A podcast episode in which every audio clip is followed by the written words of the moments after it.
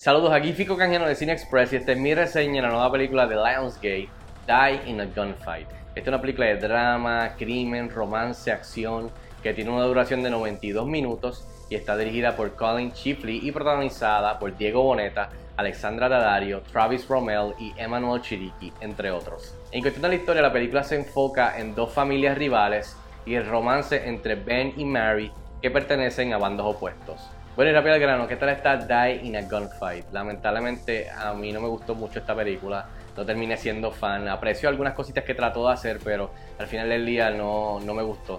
Entre las cosas positivas y que definitivamente diría que funcionaron, es que aprecio que trataron de hacer este, esta adaptación de tipo Romeo and Juliet, eh, un poco obviamente más moderno, eh, con, con, con otro flavor y estilo, pero al final del día, como dije, fallaron la marca también diría que Diego Bonetti y Alexandra Daddario como leads eh, tienen buena química. Lamentablemente el material con el, con el que tienen que trabajar no es muy bueno y no tienen mucho que hacer realmente.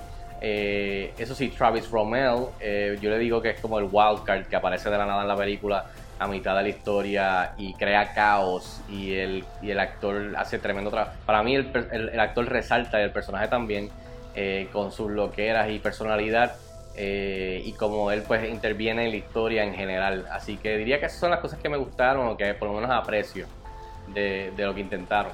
Ahora, el lado negativo de cosas que no funcionaron para mí, como dije, la película no me terminó gustando, pienso que es bastante aburrida, no pasa mucho, eh, se queda estancada, se queda dando vueltas en el mismo sitio, repiten bastante, eh, no, tan solo situaciones, sino que, que diálogos o pensamientos, pienso que como dije, aprecio lo que trataron de hacer en cuestión del loosely, una, una adaptación loose de Romeo y Juliet, pero no, no, la ejecución no es muy buena. Y el material y el guion no es muy bueno que digamos. Eh, al mismo tiempo, para llamarse Dyna Gunfight no hay casi acción, eh, por lo que me, por lo que confirmo de que por lo menos para mí estuvo bastante aburrida y difícil, hasta difícil de terminar, honestamente. En adición, quiero añadir que la película, los personajes uno no puede agarrarse de ello, o sea, no, no, hay, no, hay, no hay un hook emocional, tú no estás rooting for them eh, por, diferentes razones o motivaciones, por lo que no, no o sea, por eso uno no, no, se siente interesado por lo que está pasando o, cómo terminará la historia. Eh, y en adición, la película tiene un fracatán de voiceover, que aunque tienen a Billy Kudrow haciéndolo, que es muy bueno, es demasiado y es constante y de verdad que saca uno de la historia.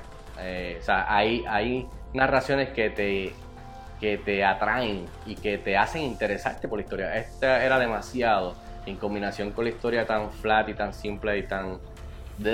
pues que uno no... O sea, uno, no, no, se interesaba por lo que estaba pasando en la pantalla. En fin, yo le doy dos estrellas de 5 estrellas a Dyna Gunfight. Estrena este viernes en las plataformas de Video On Demand. Si tienes la oportunidad de verla, déjame saber si estás de acuerdo conmigo o no. A lo mejor a ti te gusta mucho más que a mí y eso está bien. Así que escríbeme en los comentarios. Y hasta la próxima. Nos vemos en el cine.